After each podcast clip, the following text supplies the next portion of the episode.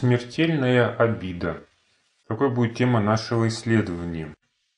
Что такое обида? Давайте сначала ответим на этот вопрос. Как бы вы ее охарактеризовали? Что такое обида?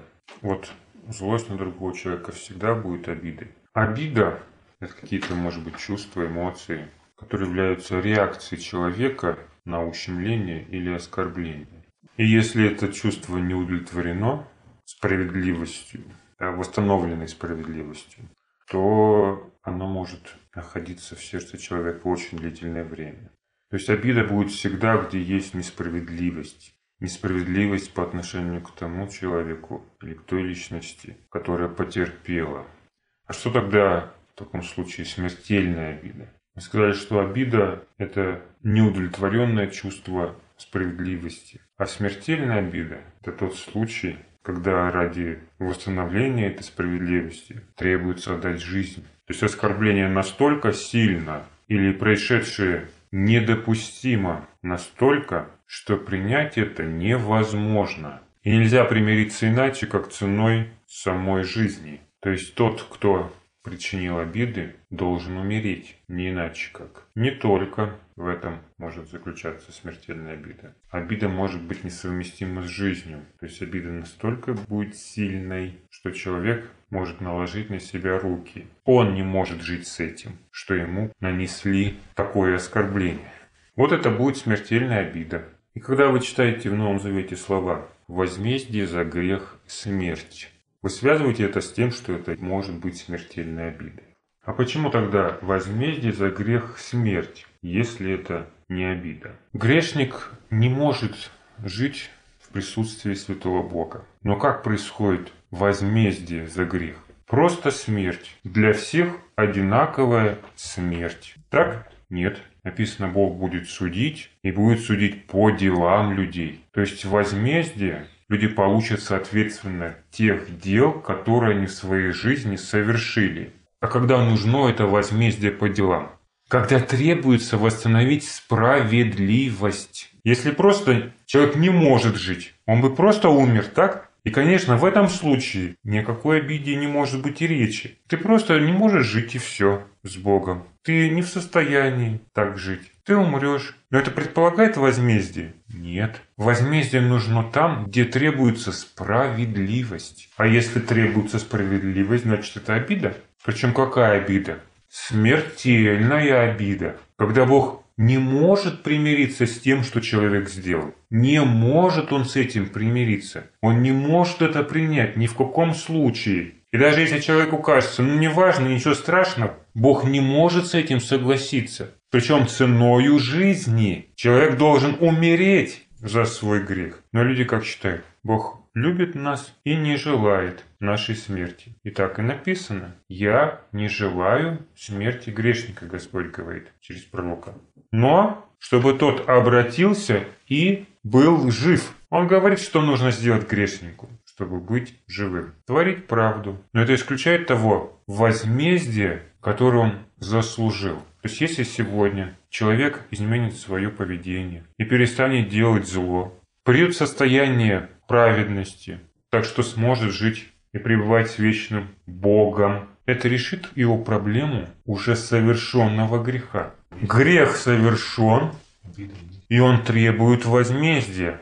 Но он изменился. Но оскорбление-то не нанесено. Проблема-то осталась. Грех совершен, а значит, это требует возмездия. И мы говорим о заместительной жертве, что есть наш Спаситель, который и взял на себя эти грехи, чтобы иметь возможность даровать прощение человечеству. Людям, которые изменили свой образ жизни. Но что говорит нам смерть Иисуса? Указывает ли она на то, что грех в данном случае не является чем-то недопустимым, с чем Бог не может примириться? Наоборот, если Христос умер, то это говорит, что этот грех причинил Богу смертельную обиду. Что даже Христу пришлось умереть. В случае не обиды или даже не смертельной обиды, нужно было бы ему умирать. Зачем? Зачем умирать? Ради чего? Ну или как говорит, он умер по закону. Закон требовал возмездия. Да? Как бы разделяя закон и Бога. Бог хороший, отдал в жертву Иисуса, своего Сына. А закон как бы плохой. А что такое закон? Это выражение Божьей воли. А для чего Бог выражает свою волю? Чтобы обижаться? Какая цель закона? В чем суть этого закона? Суть закона в любви к Богу. И это и есть любовь к Богу, чтобы мы соблюдали заповеди Его. И заповеди Его не тяжкие, пишет нам Иоанн. А если человек не любит Бога, если он нарушает его заповеди, может ли он жить? Бог с этим не может согласиться. Он не может с этим примириться. Это недопустимо. И мало того, что он не может с этим согласиться в перспективе, что человек будет не любить Бога. А зачем тогда он будет жить? Так он не может даже примириться с тем, что он когда-то совершил. Что ради этого даже пришлось убить Христа. Какой должна быть сильной эта обида за то, что человек совершил. Поэтому не закон требует возмездия. Не закон. Закон говорит, что человеку делать, чтобы любить Бога. А вот исполнение этого закона требует Бог. Когда мама пишет своему ребенку правила, что он должен делать, кто требует исполнения этих правил? Сами правила? Нет. Тот, кто дал эти правила, тот и требует их исполнения. Это первое. Второе. Если эти правила не исполняются, кто требует наказания за эти правила, за нарушение этих правил? Опять же, тот, кто их дал. Не закон требует смерти, а Бог требует возмездия по закону. Кто убивает человека? Закон? Не закон, Бог. И даже если сам себя человек убивает, его все равно будет судить Бог. Потому что он поступил по-своему и не выполнил его требования, не дал ему необходимой любви. Той любви, без которой невозможна жизнь в Божьем Царстве. Потому что ради этого человек и создан, чтобы любить Бога. Если он этого не делает, Бог спрашивает с него и судит его за это. Возмездие получает по делам, чтобы добиться справедливости. Так является ли нарушение Божьей воли человеком смертельной обидой для Бога? Давайте разберем, вообще, есть ли оскорбление? Может быть, нарушение закона Бога не обижает? По этому поводу есть много библейских примеров, мы разберем только один случай. Книга пророка Исаии, 65 глава, 2-3 текст. Всякий день простирал я руки мои к народу непокорному, ходившему путем недобрым, по своим помышлениям. К народу, который постоянно оскорбляет меня, оскорбляет меня в лице, приносит жертвы в рощах и сожигает фимиамы на черепках. Итак, что мы здесь видим? Что народ непокорный ходит путем недобрым, что значит недобрым? По своим помышлениям, как написано. И этим самым, Бог говорит, Он оскорбляет меня в лицо. Оскорбляет меня, говорит Бог. В лицо мне оскорбляет. Но оскорбляется ли Бог? Что ж тогда Он простирает руки к этому народу? Может быть, Он не оскорбляется? Прочитаем слова Псалма 77. Это краткое изложение пути Божьего народа который характеризует как отношение народа, так и отношение Бога к своему народу. Не будем читать весь этот псалом, сочетаем один отрывок. С 33 по 42 текст. «И погубил дни их в суете, и летая в смятении. Когда он убивал их, они искали его и обращались, и с раннего утра прибегали к Богу, и вспоминали, что Бог их прибежище, и Бог Всевышний, Избавитель их, и льстили ему устами своими, и языком своим лгали пред ним. Сердце же их было неправо пред ним, и они не были верны завету его.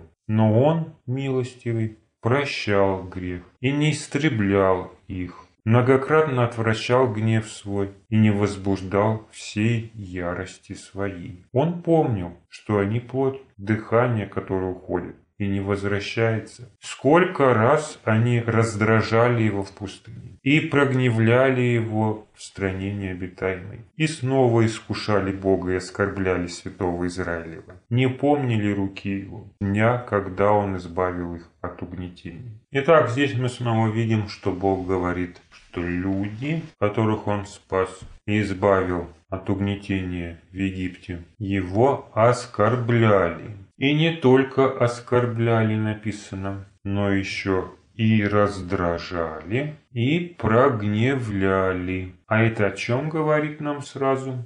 Что Бог реагировал на эти оскорбления. Ему не было безразлично то, что происходит, как поступает с ним его же народ. Но при этом Бог относился к ним снисходительно, понимая, что если он убьет их, они не поднимутся.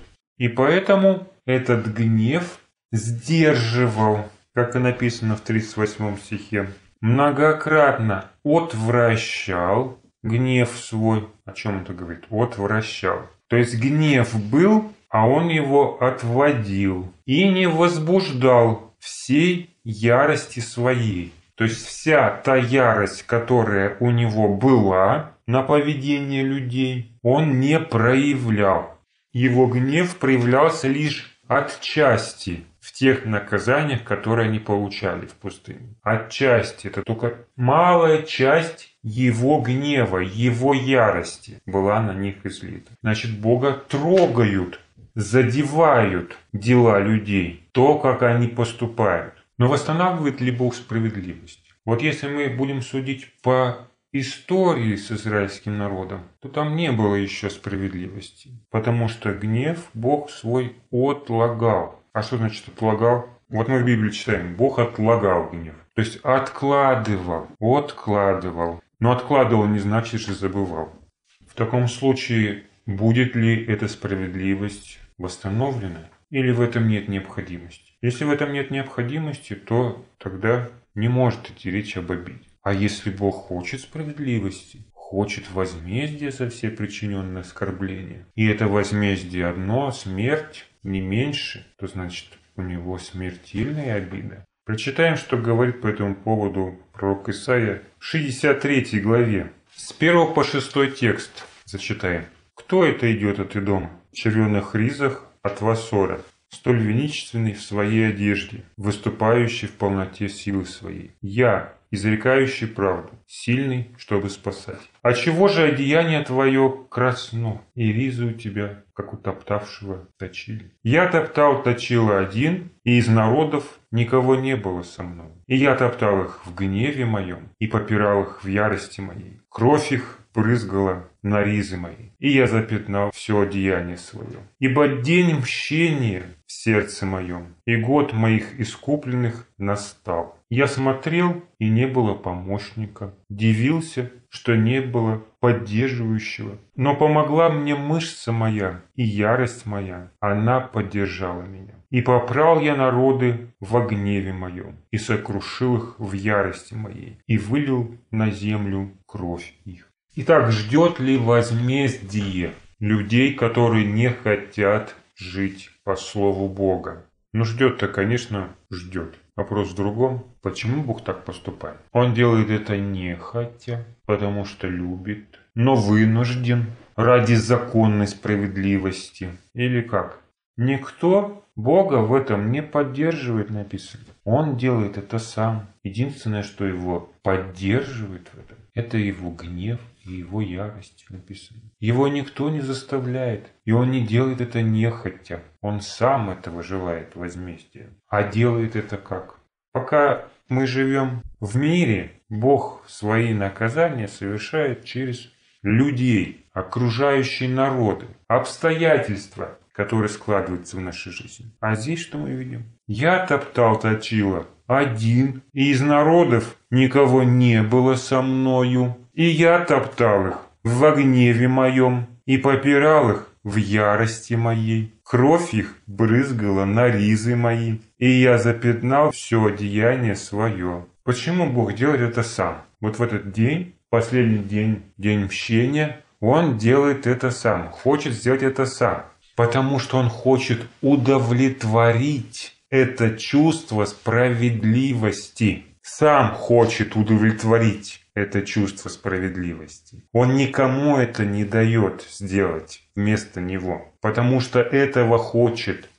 И что за этим стоит? Вот за этими действиями. Целесообразность. Ну вот вы не можете жить. Что с вами делать? Только уничтожить. Да? Целесообразность. Логически помыслите, как вы сможете жить. Ну никак. Все. Вот и я тоже так думаю, что никак. Все, испарились, разложились на атомы. Нужда. Ну я бы рад вас пустить вот сюда, но вот вы же все здесь загадите, так? Будете повторять все земные грехи. По-другому не можете. Поэтому как бы я ни хотел вас спасти, я это сделать не могу. Извините. Так люди себя Бога представляют. Некоторые говорят, да Бог вообще здесь ни при чем. Люди сами себя будут мучить. Конечно, люди будут себя мучить. Но здесь мы что считаем? Что удовлетворение-то будет получать Бог. Что за этим стоит? Прямым текстом мы читаем. Ярость. Та ярость, которая была отложена, которая не была излита прежде в полной мере. Теперь Бог реализовал, удовлетворил свое чувство справедливости. Что это тогда, если не смертельная обида? Как люди сегодня смотрят на грех? Грех – это беззаконие. Беззаконие – это некая форма, которую нельзя приступать. И как бы Бог здесь ни при чем, да? А кто дал этот закон? Простите, кто его дал? Кто этим законом говорит, каким должно быть правильное отношение к Богу? И мы видим, какие последствия от этого. Бог не может это просто так оставить. Он не может это оставить. Даже если он сдерживает гнев, он его откладывает на следующее время. Если он жалеет, то он все равно сдерживается, чтобы потом излить этот гнев в полной мере на тех, кто не изменил своего отношения. Некоторые тут дальше говорят, да грех это вообще болезнь. Что такое болезнь? Это то, что от меня не зависит. Я такой и все тут, и не могу ничего с этим поделать. Ну тогда может ли Бог обижаться на таких? На что обижаться? Ну больной человек, да? Говорят, на дураков не обижаются. Да что обижаться-то тогда? Но грех это не болезнь. Грех это то, что зависит от воли и желаний человека. И Бог явно показывает это в своем суде. Для чего Он судит людей? Чтобы они поняли, что так нельзя поступать с Богом. Так нельзя относиться к Богу. Это недопустимо. Наказывает их для этого уже сегодня, чтобы изменить их отношения. В этом, да, есть любовь Бога. И в прощении греха тоже есть любовь Бога. Но это не говорит о том, что грех – это болезнь. Потому что болезнь прощать не нужно. Человек в этом не виноват. Вот виноваты, что заболели. Иногда виноватыми будете. Но если это какое-то инфекционное заболевание, то от вас это не зависит. В большинстве случаев не зависит. А части тоже может зависеть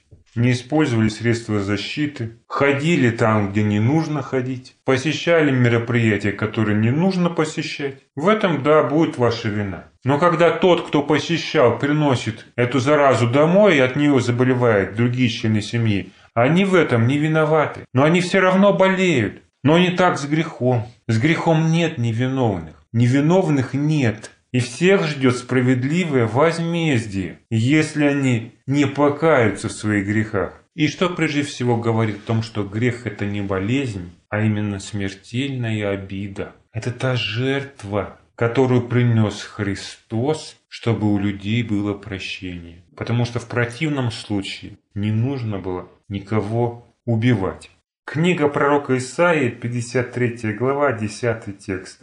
Простая обида не требует смерти, но Господу, как говорит нам 10 текст 53 главы, угодно было поразить его, и он предал его мучению. Когда же душа его принесет жертву умилостивления, он узрит потомство долговечное и воля Господня благоуспешно будет исполняться рукой Его. Для чего умер Иисус? Чтобы принести жертву умилостивления. Умилостивление чего? Закона? Закон нужно умилостивлять. Справедливость нужно умилостивлять. Бога нужно умилостивлять. Христос умилостивил этой жертвой Бога. Аналогичное выражение только уже из Нового Завета. Первое послание Иоанна, вторая глава, второй текст. Можно с первого почитать и по третий. «Дети мои, сие пишу вам, чтобы вы не согрешали.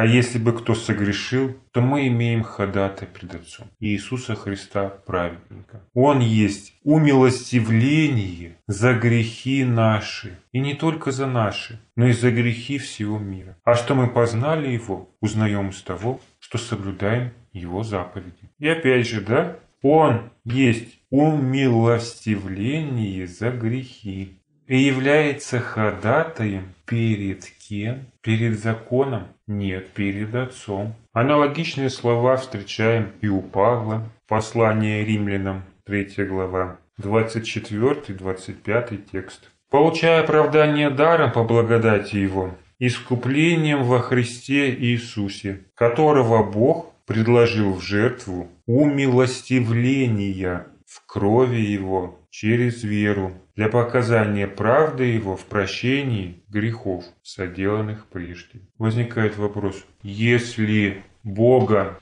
приходится умилостивлять, то в чем тогда состоит Его любовь?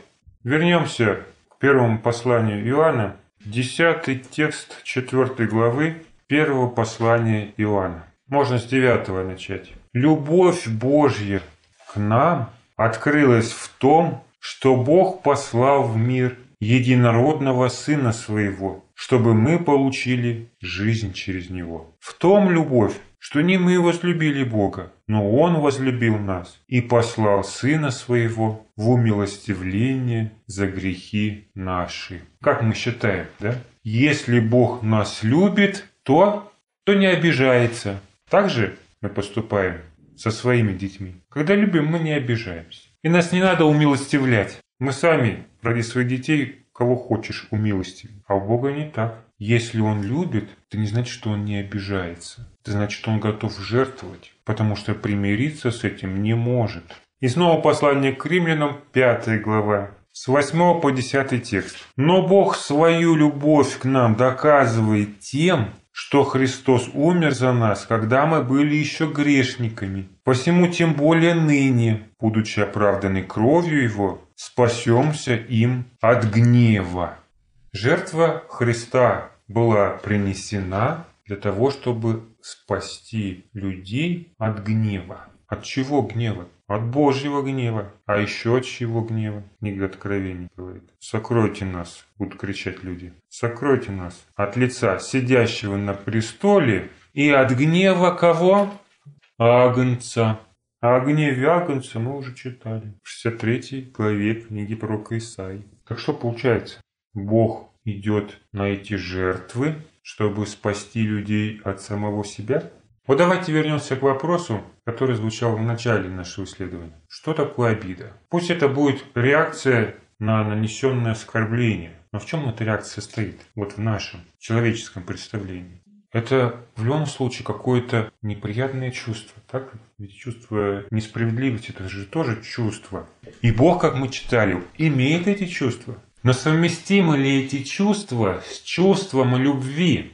Вот вы можете, например, обижаться и любить одновременно. Если ты любишь, то ты не обижаешься. Или если ты равнодушен, не будешь обижаться. Что правильно? Обида невозможна без любви. Но вопрос, кому? Если мы любим детей, то, конечно, мы не будем на них обижаться. Но если мы любим себя, то обязательно будет место для обид. Уже зависит от того, какое чувство в нашем сердце превалирует. Такой будет реакция. Но любовь Бога нельзя рассматривать исключительно как чувство. Любовь может быть чувством. Но это касается только вот ситуативной любви. Любовь как реакция на что-то. Такую любовь и понимают люди, когда размышляют о любви Бога. Приведем пример этой любви. Книга Неемии, 9 глава, с 26 по 28 текст. Эта глава тоже нам описывает путь Божьего народа и дает ему характеристику. «И сделались упорны,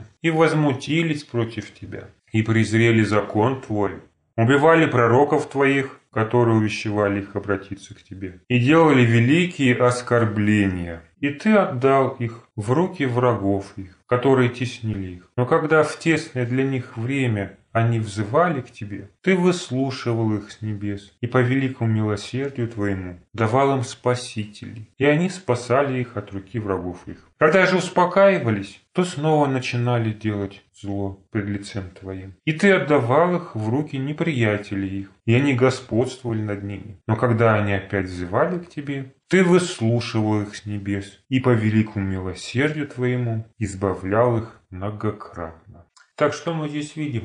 Мы здесь находим отношение Бога, которое прямо зависит от поведения людей. Они сделались упорно и возмутились против тебя, презрели закон твой, убили пророков твоих, которые увещевали их обратиться к тебе, делали великие оскорбления, ты их отдал в руки врагов их, которые теснили их. То есть на оскорбление Бог реагирует гневом. Но когда в тесное для них время они взывали к тебе, ты выслушивал. И по великому милосердию твоему давал им спасителей. И они спасали их от врагов их. То есть любовь в ответ на отношения, на измененные отношения, в ответ на любовь. И опять, когда же успокаивались, то снова начинали делать зло перед лицом твоим. И ты отдавал их в руки неприятеля. И так происходило многократно. И вот такая любовь нам понятна потому что она больше подходит под наше мироощущение. Потому что любовь мы воспринимаем исключительно на эмоциональном уровне. И также представляем себе любовь Бога. Но не любые действия Бога укладываются в данную концепцию. Ты мне, я тебе. То есть реакция на поведение человека. Здесь же, в 9 главе Неемии, мы находим и другой пример. Если читать выше, 18 и 19 текст 9 главы. «И хотя они сделали себе литого тельца и сказали, вот Бог твой, который вывел тебя из Египта, и хотя делали великие оскорбления, но ты, по великому милосердию твоему, не оставлял их в пустыне. Столб облачный не отходил от них днем, чтобы вести их по пути, и столб огненный ночью, чтобы светить им на пути, по которому им идти. Итак, как нам описывает это предательство, которое совершил народ Израиля в пустыне, книга Неемии.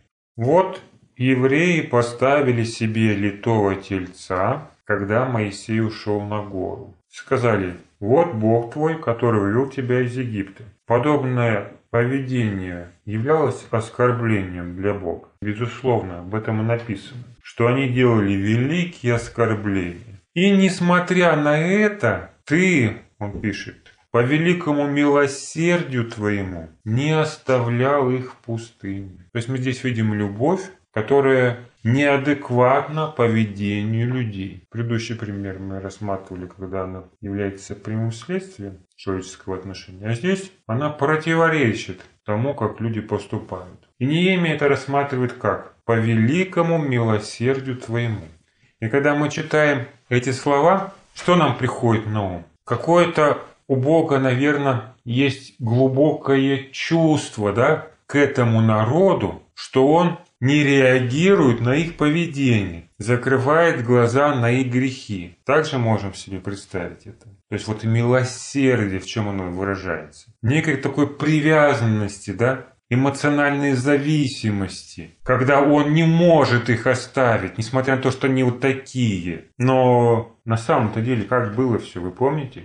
Мало того, что Бог уничтожает людей, которые совершили это преступление, так еще что происходит? Он говорит, Моисей, горит гнев мой на народ сей. Давай я их истреблю, от тебя произведу новый народ. Желание Бога покончить с этим раз и навсегда. Вот это его чувство истинное в данный момент. А Моисей его отговаривает, говорит, нет, что тогда скажут кто?